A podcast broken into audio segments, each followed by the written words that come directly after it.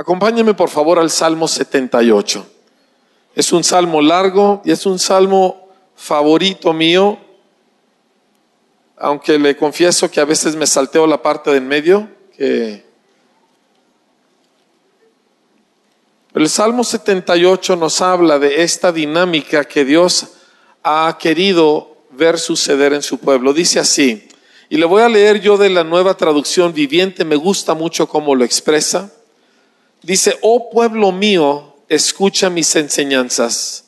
Abre tus oídos a lo que digo, porque te hablaré por medio de una parábola.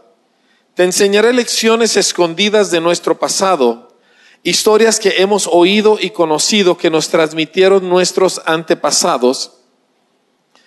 No les ocultaremos estas verdades a nuestros hijos a la próxima generación le contaremos de las gloriosas obras del Señor, de su poder y de sus imponentes maravillas, pues emitió sus leyes a Jacob, entregó sus enseñanzas a Israel. Les ordenó a nuestros antepasados que se las enseñasen a sus hijos, para que la siguiente generación las conociera, incluso los niños que aún no habían nacido y ellos a su vez las enseñarán a sus propios hijos, de modo que cada generación volviera a poner su esperanza en Dios y no olvidara sus gloriosos milagros, sino que obedeciera sus mandamientos.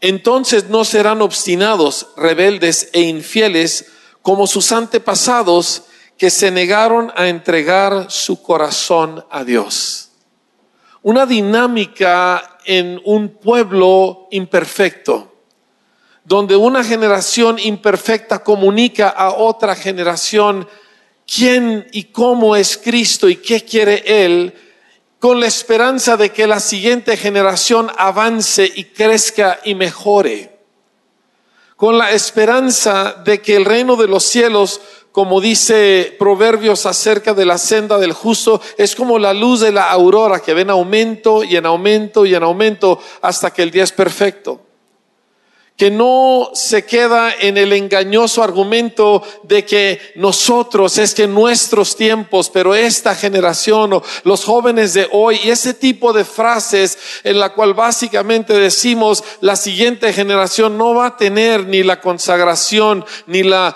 ni la entrega, ni el poder, ni la revelación que nosotros tuvimos. No lo decimos así, pero ese es el significado. Y en la escritura no encontramos eso o no encontramos que así debe ser eso, sino que una generación debe de dejar, ah, debe de avanzar sobre lo que la generación previa hizo y entendió y logró, aunque todos sabemos que no es automático. Y todo esto es parte de cómo Dios diseñó a su pueblo. De hecho, en el libro de los de Éxodo y perdón, en el libro de Génesis cuando Dios está hablando acerca de Abraham y de los propósitos de Dios en Abraham, dice lo siguiente, dice, encubriré yo a Abraham lo que voy a hacer, habiendo de ser Abraham una nación grande y fuerte, y habiendo de ser benditas en él todas las naciones de la tierra, porque yo sé que mandará a sus hijos y a su casa después de sí, que guarden el camino del Señor haciendo justicia y juicio, para que haga venir el Señor sobre Abraham lo que ha hablado acerca de él. O sea que los propósitos y las promesas de Dios para con Abraham estaban ligadas a la manera en que Abraham comunicara los propósitos y los mandatos de Dios a sus hijos, o a su hijo en este caso. Y de su comunicación, en este caso a Isaac, dependería el propósito eterno de Dios de levantar un pueblo en el cual él puede habitar. Y esto siempre ha sido así, generación tras generación. Dios siempre ha estado cuidando no de la experiencia solamente de uno, sino de cómo ésta se transmite y, se extiende más allá del tiempo de nuestra, de nuestro tiempo en esta vida. Ahora, el viernes pasado, mi esposa y yo despedimos a nuestro último hijo. Se casó nuestro último hijo. Tenemos cuatro hijos y este año casamos a dos. Ah, los otros dos ya tenían buen rato. Así que nuestros cuatro hijos están casados y, Y yo había creído que Cristo iba a volver antes de eso. Que yo no iba a tener que lidiar con yernos y cosas así, ¿me entiende? Y, y no fue así. ¿Cuántos de ustedes creyeron que Cristo volvería antes de que sus hijos tuvieran edad de casarse, verdad? No, no diga amén, no sucedió. Y pasan los años y existe la muy real posibilidad de que, de que me toque literalmente morir y que me entierren. Y que Cristo no haya vuelto. Y toca la posibilidad de que quizá otra generación necesita llevar esto adelante. ¿Y cómo van a estar ellos? Porque ellos no pueden vivir de lo que yo he hecho, de lo que yo he vivido. ellos no pueden avanzar sobre la base de lo que yo les heredo. Un día platicando con mis hijos, les dije, porque mis hijos han crecido en un hogar que ama a Cristo. Así que mis hijos pues no anduvieron en toda clase de pecados. De hecho, tengo la inmensa dicha de haber casado a cuatro hijos puros, vírgenes una rareza en el tiempo en que nosotros vivimos. ¿sí? Todos con eh, discípulos de Cristo, todos sirviendo al Señor. Esa es una dicha. Vivo profundamente agradecido por el hecho de que mis hijos están en el Señor y sus matrimonios están en el Señor. De hecho, cuando mi hija que se casó este año, pues ella ya estaba más grandecita, el que oye interprete, ¿verdad? Y yo oré y le dije al Señor, ya necesito que me mandes el compañero de mi hija. Ahora sí, y ya no estoy jugando, esto va en serio. ¿Sí? Y le dije, yo solo te pido dos cosas. Que te ame a ti con todo su corazón y que se enamore como un idiota de mi hija. Y dos meses después mi hija me llama y me dice, papá conocí a alguien y seis meses después estaban casados. Y el muchacho ama a Dios, es un santo. De veras, es un santo, es una cosa impresionante y está locamente enamorado de mi hija, a grado que le digo a mi hija, no abuses, por favor, hija. O sea, me fue tan bien con mis dos peticiones que dije, chin, ¿por qué no pedí más cosas, verdad? Pero el asunto es que ahora eh, ellos ya emprendieron su vida de adultos y, y no pueden hacerlo con lo que yo les heredé. Yo me acuerdo que les dije, pues mis hijos no saben malas palabras. Imagínense, yo crecí pues mal, ¿verdad? Yo no crecí sirviendo al Señor y, y, y mis hijos ni malas palabras sabían.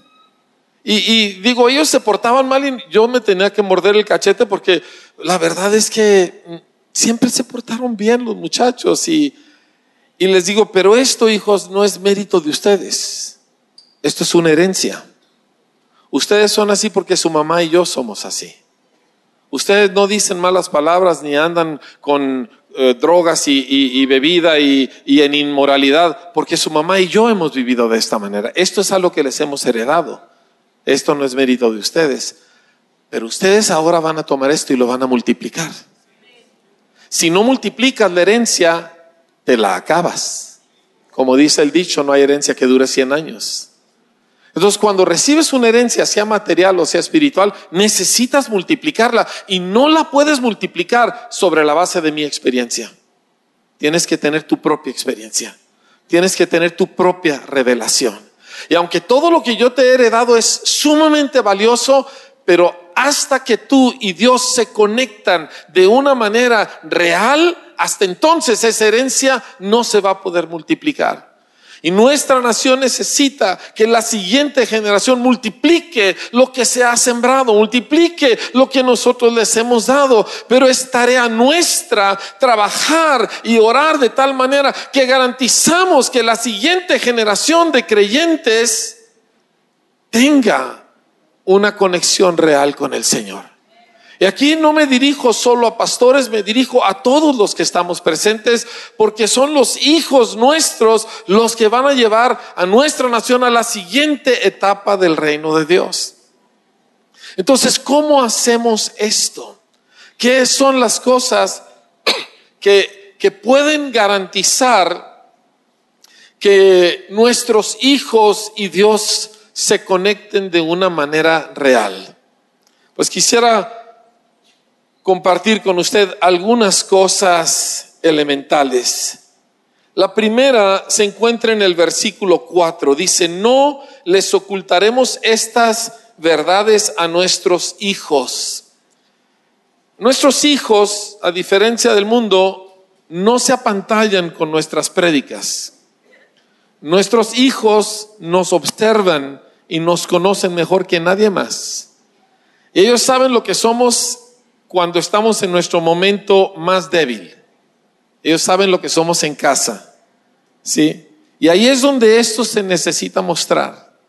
Y una cosa que descubrimos es que si nosotros nos atrevíamos a ser honestos, a ser transparentes, a ser reales, nuestros hijos nos perdonarían nuestras deficiencias descubrimos que ellos no estaban esperando perfección, pero sí estaban esperando humildad.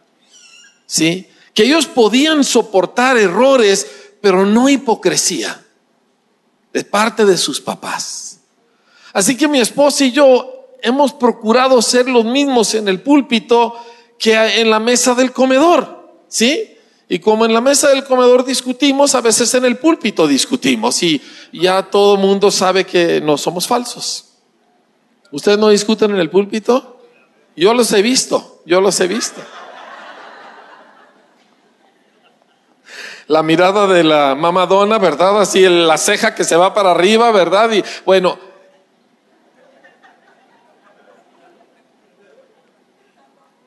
Es que tenía que exponer a alguien y si lo hago con mi mujer me vi mal en la noche, ¿verdad?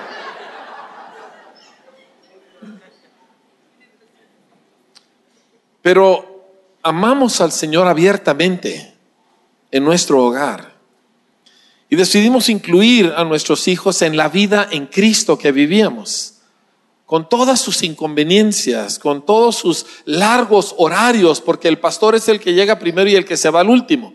Sí, a veces pienso que nos quedamos de pastor porque siempre éramos los últimos en el auditorio, así que finalmente alguien dijo, bueno, tú quédate con las llaves, ¿verdad? Y ya.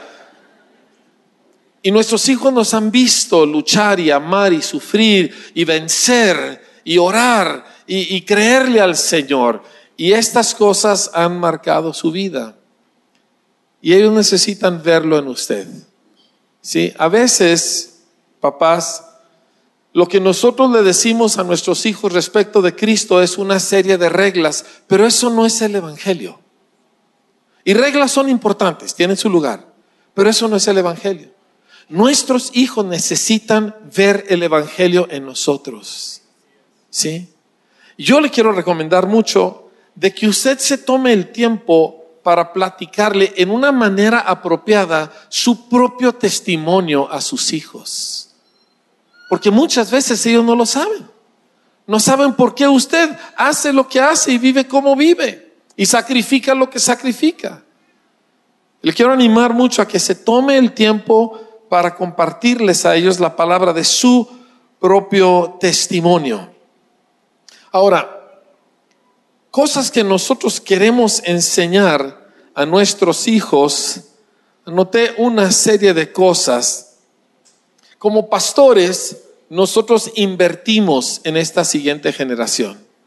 Una de las cosas que he visto en muchas iglesias que no han dado el resultado que esperaban sus pastores es que no invertían en sus niños, que los espacios y las personas donde se ministraba a los niños no eran los mejores elementos de la iglesia.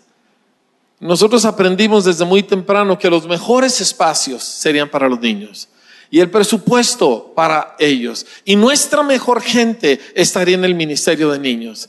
Y que nadie estaría en ningún ministerio si no pasaba primero por el ministerio de niños. Porque nos dimos cuenta que si alguien puede ministrarle a un niño, puede ministrar a cualquiera. Y además en el ministerio de niños no hay gloria. Nadie se hace famoso, nadie viene y te dice, wow, pastor, qué tremendo su mensaje, ¿verdad? Los niños no hacen eso. Entonces, cuando uno tiene su vanidad, pues el ministerio de niños se la quita. ¿Sí? Igual el ministerio de alabanza para niños. Los niños no compran CDs, ¿verdad? Ellos no van y, y, este, y quieren un selfie, ¿verdad? Con los que dirigen la alabanza en el ministerio de niños. Y, pero invertimos en ellos. Y yo quiero animarle que usted invierta en sus niños, invierta en sus jóvenes. Si no, ellos no dan diezmos, si no, ellos no traen ofrendas, pero ellos son la iglesia. Mire, ¿podemos hablar en plata un momento? Así en plata, en plata. La mayoría de los adultos ya tenemos una idea de lo que queremos. Y queremos que Dios nos ayude a tener aquello que queremos. ¿Sí? Entonces es un poco más difícil mover a un adulto porque el adulto pues ya sabe hacia dónde quiere ir. Un joven todavía no tiene eso. Y un pastor, un ministro sensible puede encauzar sus pasiones hacia el reino de Dios de una manera muy definida. Por eso Jesús escogió colaboradores jóvenes, porque podía todavía marcar cómo ellos serían y hacia dónde irían sus vidas. ¿Sí? El, le leo algo que escribe Greg Laurie um, acerca de la generación con la que nosotros estamos tratando, porque le estoy pidiendo que invierta en una generación complicada. Es una generación que ha crecido con una pantalla en su mano, que niños de dos años saben usar el celular que usted no entiende, ¿sí o no? ¿Verdad? O sea, ellos están conectados a un mundo de información y de estímulos visuales y auditivos que nosotros jamás conocimos. Hay la, la, generación que nace de hace unos 15 años para acá, cuando el celular se volvió algo común para todos, son diferentes a todas las generaciones previas por el acceso permanente al mundo entero a través de una pantalla. Y eso los hace diferentes, aún los que fuimos en televisados, aún todas esas cosas no se comparan a lo que ellos tienen en su mano. Y ellos, por lo consiguiente, tienen una serie de desafíos para nosotros, porque son muy diferentes a nosotros en cómo funcionan, porque el mundo que los rodea es muy diferente al que nos rodeó a nosotros. Y nosotros queremos invertir en gente que a veces sentimos que no vale la pena, pero esto no es la primera vez que sucede. Generaciones pasadas han tenido este mismo desafío. Y, le quiero leer algo que escribe un hombre, un pastor de eh, California, se llama Greg Laurie, que nació en Cristo en el gran movimiento de Jesús fines de los años 60, principios de los 70, miles de jóvenes en las orillas del mar bautizándose por los cientos, greñudos, ¿verdad? Eh, entrando en las iglesias descalzos con sus flores, este, con sus señales de amor y paz y, y encontrándose con Jesús. Jóvenes que estando eh, tronándoselas en la playa de repente tienen una revelación de Cristo y a partir de ahí se convierten en instrumentos del Señor. Yo conozco muchos así. Conocí uno hace años en Alemania cuyo nombre no puedo pronunciar. Creo que es algo así como Walter Heidenbreicher o algo así. Uh, no, no son malas palabras, es un apellido. Y él estaba en una fiesta drogándose y Dios se le revela. Y su novia estaba al otro lado de la propiedad y Dios se le revela a ella. Y él empieza a gritar, Dios está aquí, Dios está aquí. Y, se, y la gente piensa que se volvió loco y la novia llega gritando, Dios está aquí, Dios está aquí. Y empezó un movimiento extraordinario de jóvenes en Alemania. Ellos no sabían que eso y la iglesia eran más o menos algo relacionado. Ellos durante un par de años no tuvieron relación con ninguna iglesia porque creían que lo que ellos habían vivido era exclusivo. Eso cambió la faz del cristianismo y, gente como Billy Graham se atrevió a invertir en ellos, se atrevió a invertir en ellos. Siendo él, pues toda la figura conservadora que siempre fue, él reconoció lo que Dios estaba haciendo e invirtió en las vidas de estos jóvenes en masa. Y le quiero leer lo que escribe Greg Laurie, discípulo de Chuck Smith al respecto. Dice, los milenios o los millennials tienen a la iglesia en muy poco. Son altamente escépticos de la religión y sin embargo tienen sed de trascender. Pero cuando nosotros les presentamos a Dios como un amigazo cósmico, los perdemos. ya tienen suficientes amigos. Y cuando les decimos que Dios les dará un mejor matrimonio y una mejor familia, para ellos es algo sin sentido, porque ellos no se quieren casar y no quieren tener hijos. Y cuando les decimos que son especiales, solamente estamos haciendo eco a lo que los educadores, padres y entrenadores les han dicho toda su vida. Pero cuando les presentamos una deslumbrante visión de un Dios santo y amoroso, puede que captemos su atención. Nuestra generación vino a Cristo buscando ayuda. Y está bien. ¿A quién tengo yo en los cielos sino al Señor? ¿Verdad? Pero muchos ahí se quedaron y, su vida espiritual gira en torno a pedirle al Señor cosas, cosas buenas, una buena familia, un buen trabajo, todas cosas legítimas. Pero estos jóvenes no están buscando eso ni de la vida ni de Dios. Ellos necesitan ver a un Dios que absolutamente este, deja todo eso en el polvo en comparación. Y de repente nuestro mensaje de la ayuda del cielo, con razón se vuelve irrelevante para ellos. Mire, escúcheme. En, los últimos meses mi esposo y yo hemos visitado muchas iglesias, eh, sobre todo visitamos iglesias hispanas en Estados Unidos y nos llamó la atención que iban todas en declive y nos asustó. Porque iglesias que nosotros conocíamos fuertes, sanas, buenas, de buenos hermanos, todas reducidas dramáticamente en tamaño. Y encontramos que llegamos aquí hace un mes y, la secretaria del hermano Myers nos comenta que pastores están llegando desesperados con él, diciéndole, hermana, eh, dígale al hermano Myers que no hay jóvenes en la iglesia, que, que estamos batallando para que se queden y, que, y pidiéndole que haga algo.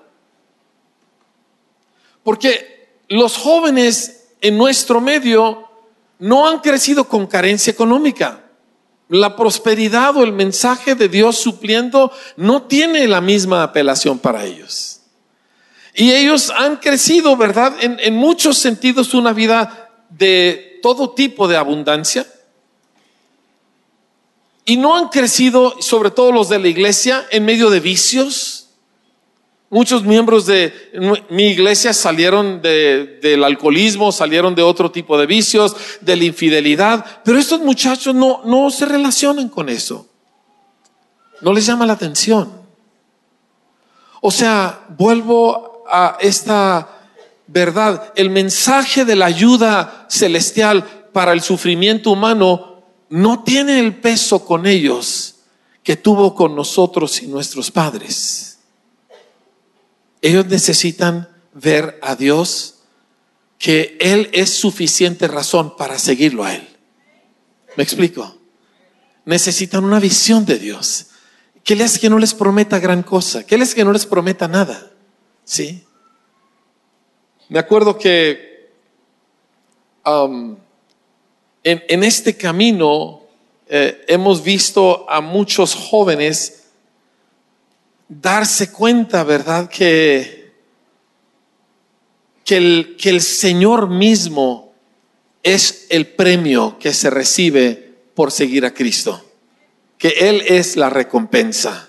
¿Sí? Y que obviamente hay muchas otras cosas. Nosotros hemos sido beneficiados con inmensas bendiciones, pero Él es la recompensa que nosotros estamos anhelando. Entonces, un par de cosas Ah, concretas que quiero pedirle que usted se esfuerce por enseñarle a nuestros hijos, a la siguiente generación. Una de ellas tiene que ver con oír. Esta mañana estaba escuchando, estaba leyendo en el libro de Primera de Samuel un pasaje muy conocido cuando Samuel reprende a Saúl y básicamente le dice, tú ya quedas fuera. Y, y le dice, se agrada el Señor tanto en los sacrificios y holocaustos como en que se obedezca. Déjeme le leo el versículo exacto.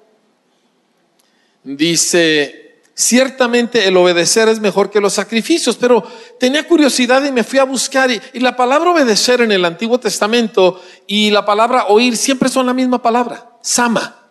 Y literalmente significa oír inteligentemente, produciendo obediencia.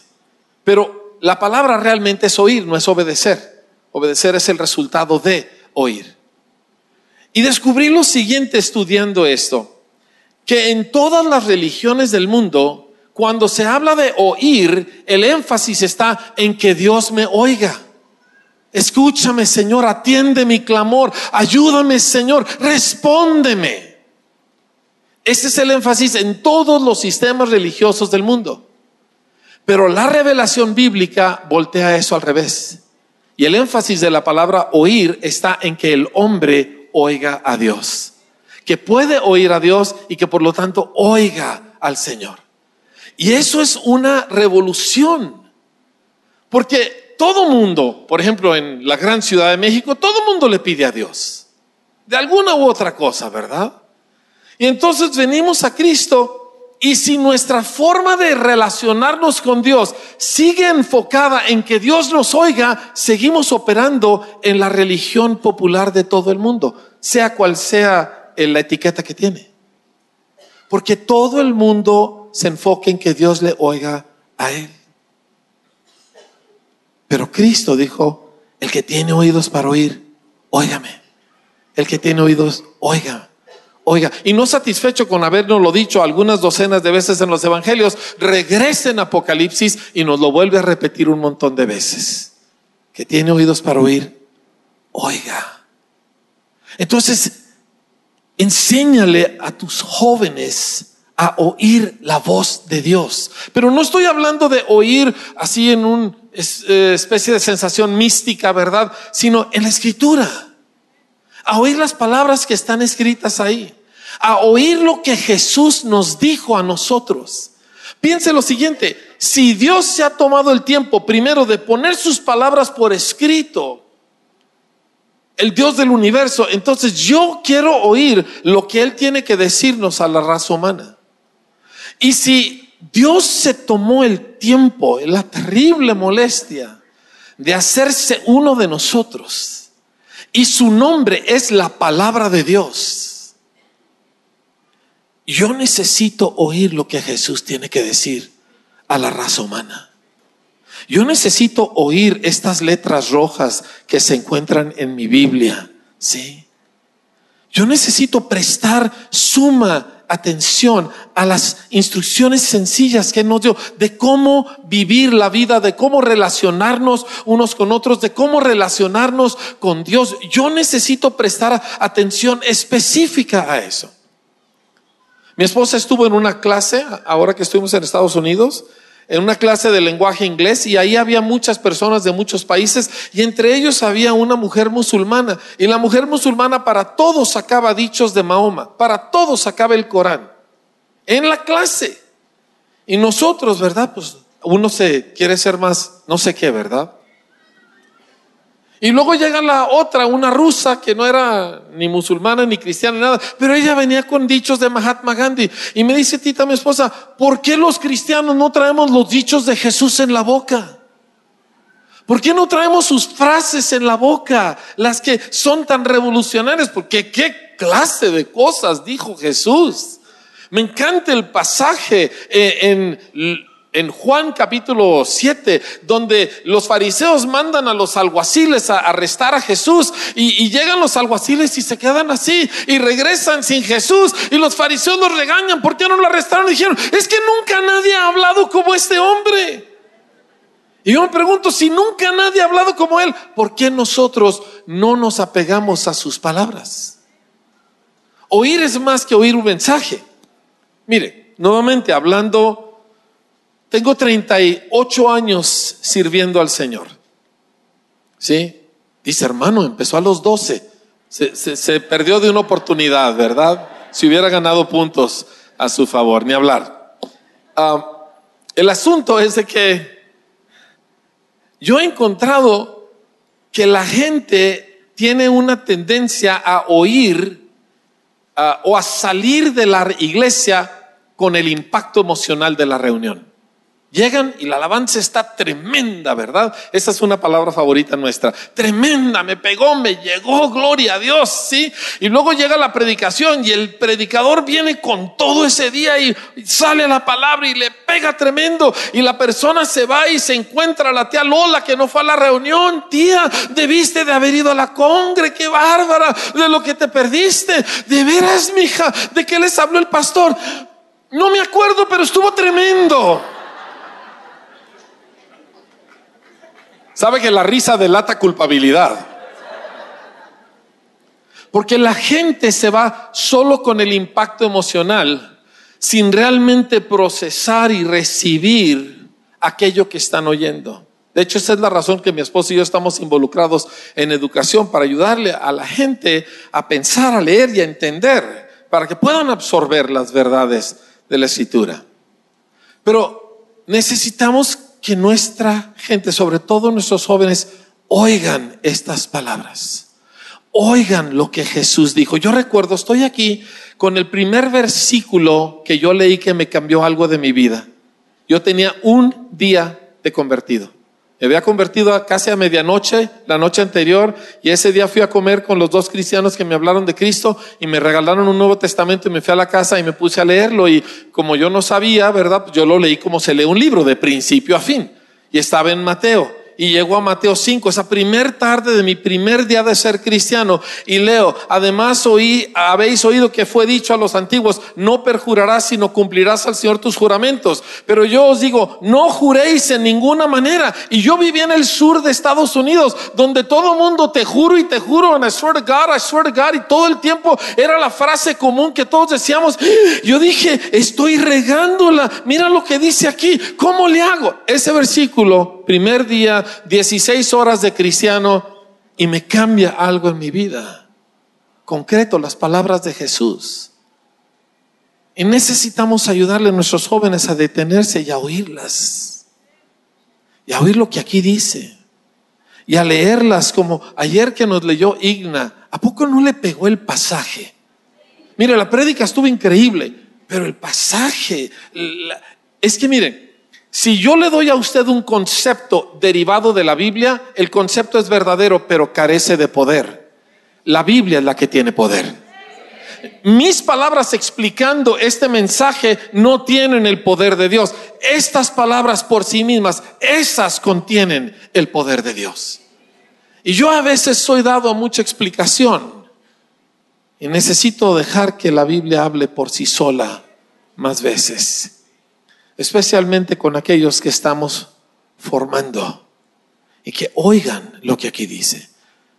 Y si oyen lo que Dios nos dice a todos, en vez de buscar alguna experiencia espectacular personal, si oímos lo que Dios nos dice a todos, oiremos lo que Dios me está diciendo a mí.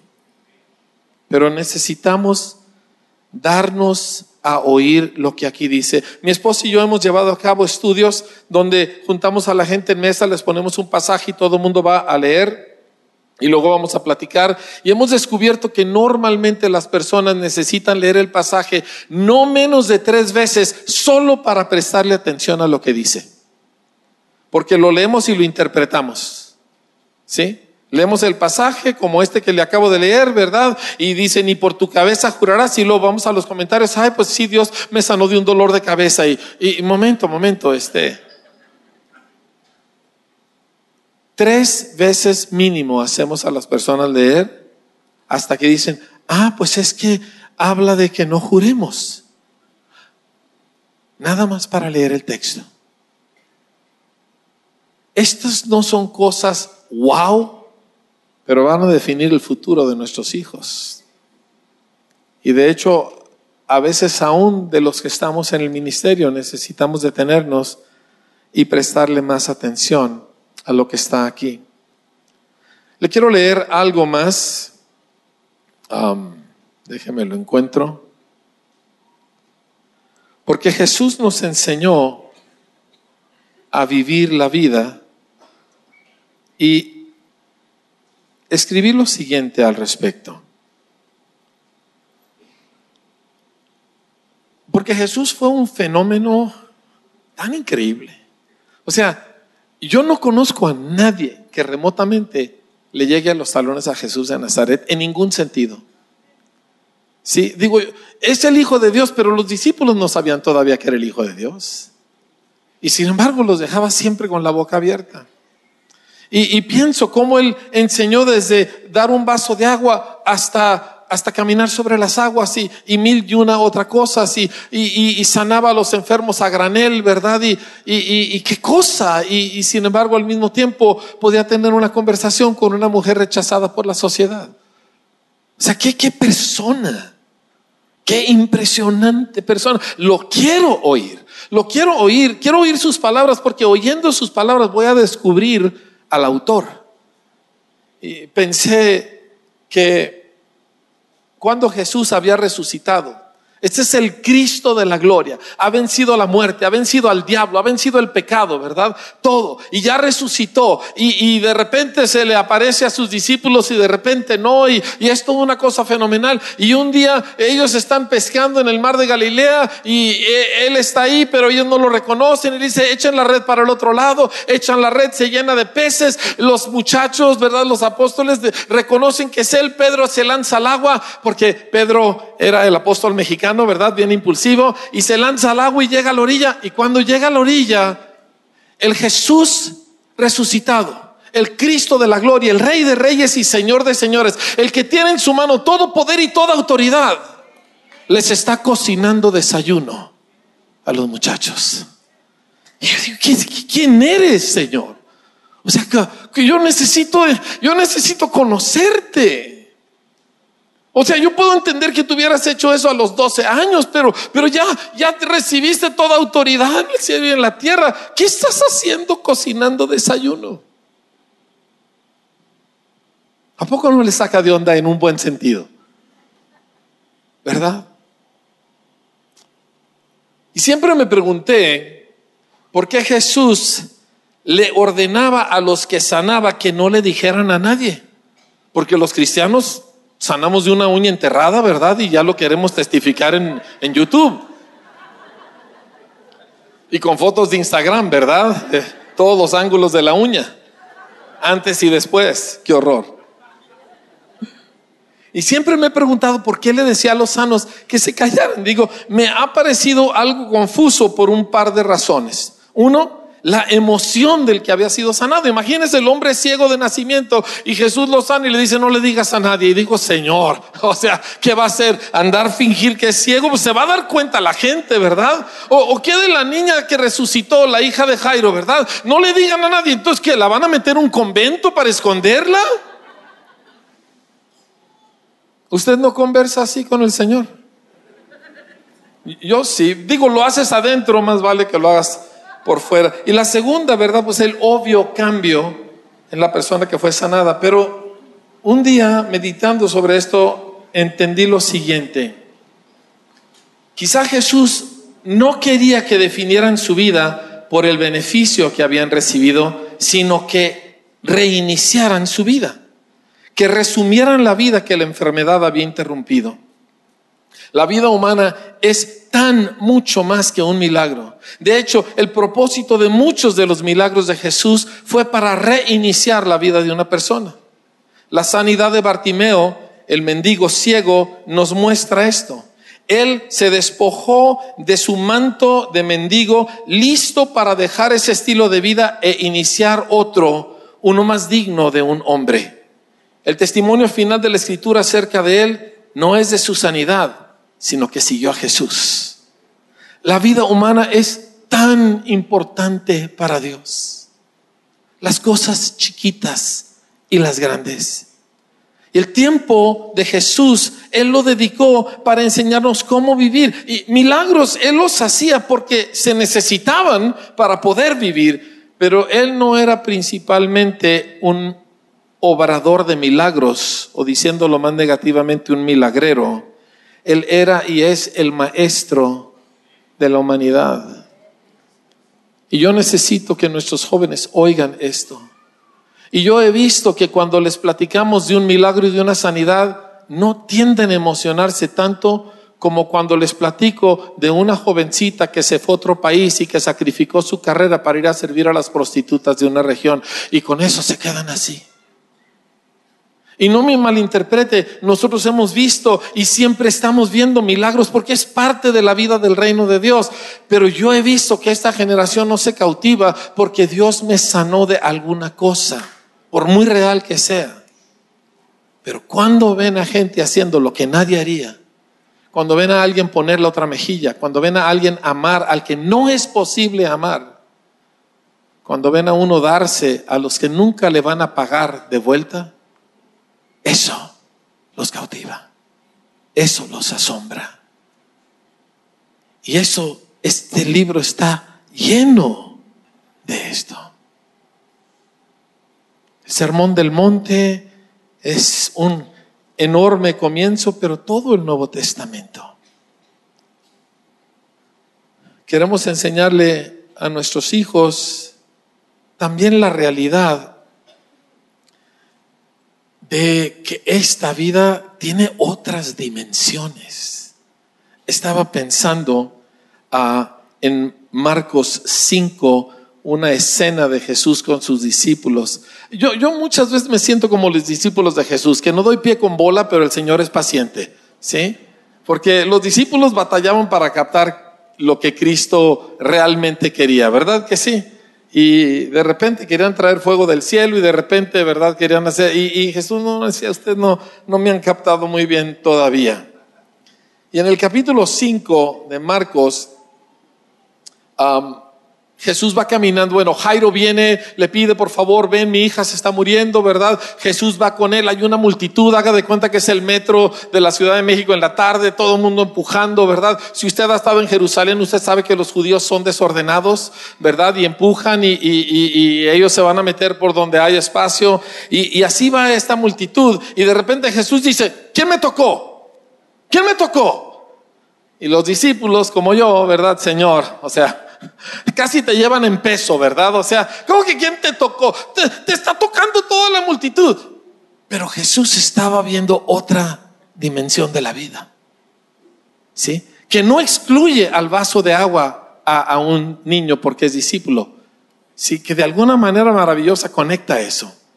Y más adelante, me encanta cuando, bueno, ya la mujer es sanada y toda aquella preciosa escena. Y luego le vienen y le dicen a Jairo, ya tu niña ya se murió, ya no molesta al maestro. Y Jesús le dice, no te preocupes, no temas, solamente cree. Y llega y ya está en pleno furor el sepelio. Y están las lloronas profesionales, porque había lloronas profesionales. Sí, aquí en México no necesitamos pagarles, lo hacen en automático, ¿verdad? Pero y luego en el verso 39 dice, ¿por qué alborotan y lloran? La niña no está muerta, sino duerme. Y todos se burlan de él, de esas burlas terribles de alguien enojado. Pero Jesús estaba hablando de otra dimensión. Y ni sus discípulos ni la gente lo entendía. Y nuestros hijos necesitan conocer esa dimensión. No en un sentido espectacular, llamando la atención al gran hombre de Dios y bla, bla. No, no, pero ellos necesitan saber que nosotros operamos en un terreno que el mundo no sabe que existe y que es real. Y que las palabras de Jesús nos introducen en ese terreno. Y que tenemos acceso a poderes que no corresponden a este siglo. Le, cuento una historia y con eso quiero cerrar para orar. Me la platicó un amigo. Dice, e, es un amigo de esos bautistas que están descubriendo el Espíritu Santo. ¿Sí? Esos me encantan, ¿eh? Porque esos, a veces los pentecostales carismaniáticos, ¿verdad? Ya pensamos que ya tenemos esto bien dominado y, y lo que tenemos dominado son todas las explicaciones de por qué no sucedió el milagro. Pero, pero los bautistas que están descubriendo el Espíritu Santo, ellos eh, creen que a lo mejor todo sí es posible. Y me platica que se sube a un taxi, este, en Los Ángeles, va rumbo al aeropuerto, 40, pues, 50 minutos de viaje, y se sienta atrás, ¿verdad? Y él es bien introspectivo y agarra su libro y va a empezar a leer y oye al Señor decirle, háblale al conductor. Y le dice, no, Señor, hoy es mi tiempo solas, eh, en privado, no está mi esposa, no están mis hijos, quiero yo estar solo, ¿verdad? Contigo, pero solo. Y, y el Señor, y dice, volví a oír al Señor que me dijo, háblale al conductor. Cierra su libro y dice, hola, ¿cómo se llama? El hombre contesta, Mohamed. Usted sabe cómo somos los cristianos, ¿verdad? Hay dos cosas que nos alteran todos, homosexuales y musulmanes. Todo nuestro cristianismo se desaparece, nomás llega, se menciona homosexual o cristiano. Y, pues total, él está ahí todo traumado, ¿verdad? Y entonces, este, ¿y ahora qué hago? ¿Ahora qué le digo? ¿Verdad? Y dice que de momento supo que el hombre era muy inteligente y le dice, oiga, usted es muy inteligente. Es más, usted tiene una maestría. Este es un bautista, ¿ok? Usted tiene una maestría. ¿Por qué está usted manejando un taxi? Y el hombre le dice, ¿usted cómo sabe eso? Y dice que en ese momento se le vino a su imaginación una mujer muy grande. No dijo de qué tipo de grande. Bueno, ahí lo dejamos, ¿verdad? Y le dice, y, hay una mujer muy grande en su vida, ¿verdad? Sí, dice, y me da mucha lata. Dice, ¿usted cómo sabe todo esto? Dice, es que Dios quiere que usted sepa cuánto Él cuida de usted y que Él lo conoce bien. Y por eso me mostró estas cosas para decírselas a usted. Silencio absoluto por los siguientes 40 minutos. Mohamed no habló, mi amigo no habló, silencio absoluto. Están a cinco minutos del aeropuerto y de repente el hombre voltea y le dice, no sé qué me pasa, no sé qué me pasa, tengo muchas ganas de llorar. y en eso llegan y se estacionan. Y mi amigo le dice, yo sé que ustedes no creen que se puede conocer a Dios personalmente. Dice, pero yo he descubierto que a través de Jesucristo uno puede conocer a Dios de manera personal. ¿Le gustaría hacer una oración conmigo para darle entrada a Jesús? Y Mohamed le dice, sí, y oran para que Mohamed reciba a Cristo. Ya termina la oración y, se baja Mohamed para sacar las maletas y el Espíritu Santo viene otra vez con mi amigo. El Espíritu Santo hace eso, sabe, como que se siente dueño. Este, y le dice, dale a Mohamed todo el dinero que traes en tu cartera. Dice, Señor, acabo de ir al cajero automático, traigo un montón. Dáselo. Dice, Dios ama al alegre, pues ese día no me amo a mí, ¿verdad? Y sacó el fajo de billetes de su cartera y sale del carro y, ahí está Mohamed con las maletas y voltea y se lo da y le dice, toma, esto es para ti. Y el hombre voltea y le dice, no le puedo aceptar su dinero. Lo que usted me ha dado vale mucho más que todo ese dinero. Escúchame, escúchame. Nosotros a lo mejor hubiéramos, bueno, hubiéramos temblado. He aquí, hijos míos, dice el Señor, aleluya. La dimensión del reino no necesita el espectáculo nuestro. Se puede hacer en la misma naturalidad con que Jesús vivió la vida. ¿Sí? Porque se nos da acceso a los poderes del siglo venidero no para que la gente piense que nosotros somos algo, sino para ayudar a gente, para que otros puedan conocer al Señor. Porque tú nunca vas a penetrar en el corazón ni de un musulmán, ni de un narcotraficante, que mi parte del país está llena de ellos, con las cosas que hacemos en un servicio cristiano. Ellos necesitan algo que no se puede definir, pero que saben que es real.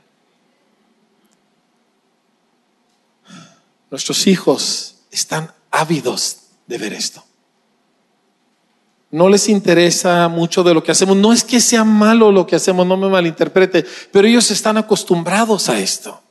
Ellos necesitan cosas que han oído aquí. Y las necesitan en una manera muy real. A través de gente como nosotros, a través de personas que pues tenemos nuestras luchas en la vida. Y es nuestra tarea entregárselos.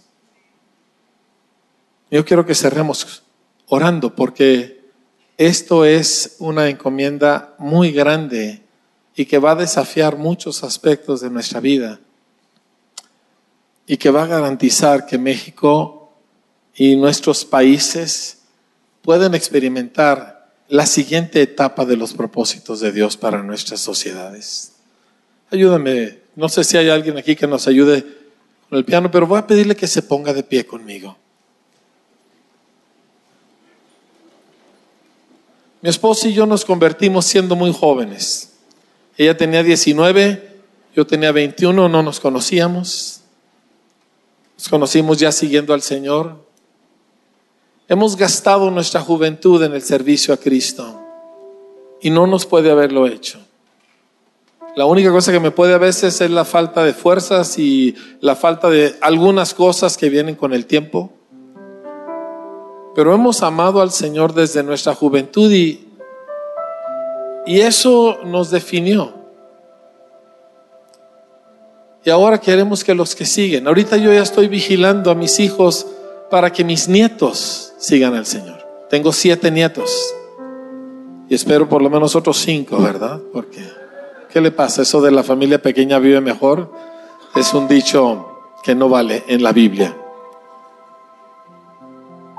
Pero yo quiero que les pase a ellos, aunque sean maneras diferentes, circunstancias diferentes, yo quiero que les pase lo que nos pasó a nosotros. Yo no quiero ser el que garantiza su cristianismo, no puedo. Un día me voy a morir.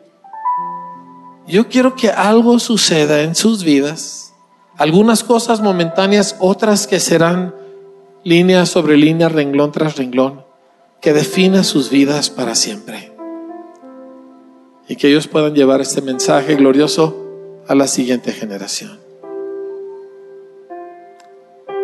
Quiero pedirte, Señor, la mayoría de los que estamos aquí ya estamos más o menos macizos, ya tenemos nuestros años y, y tú has hecho cosas maravillosas con nuestras vidas. Nuestros hijos necesitan saberlas, nuestros hijos espirituales los niños y jóvenes de nuestras iglesias necesitan saber que tú eres una realidad, que tú estás presente, que cada palabra, cada jota, cada tilde de este libro es real y confiable. Y más segura que el piso donde estoy parado, Señor. Queremos pedirte que a todos nosotros que vuelvas nuestros corazones hacia nuestros hijos. No hacia el éxito de nuestra empresa, no hacia el éxito, Señor, de nuestro ministerio, sino hacia esta siguiente generación que está creciendo en quizá el peor momento de la raza humana, en muchos sentidos. Te pido que nos des una sensibilidad y un entendimiento, Señor que nos ayudes, Señor, a nosotros a conectarnos con ellos para poder ayudarles a conectarse contigo. Que nos ayudes a ver qué de lo que nosotros hacemos es del reino y qué de ello es simplemente nuestro propio bagaje cultural. Y podamos entregarles a ellos la esencia del mensaje de Jesús. Estamos clamando a ti por un avivamiento entre nuestros jóvenes y nuestros niños. Un derramamiento de tu espíritu sobre sus vidas que los marque y los defina para siempre. Queremos pedirte, Señor, que como has visitado la tierra en otros tiempos, lo vuelvas a hacer. Con nuestros corazones para ellos y directamente con ellos, Señor. Padre, bendigo a esta familia de iglesias y bendigo a sus hijos, a todos sus hijos, a los que han nacido y crecido en la iglesia y a los que están entrando en pésimas condiciones por las puertas, Señor. Bendigo a estos que tú nos has encomendado y confío, Señor, que tú harás mucho, mucho más abundantemente de lo que pedimos o entendemos según el poder que opera en nosotros por Cristo Jesús. A ti la gloria en esta familia de iglesias por los siglos. Amén. Muchas gracias.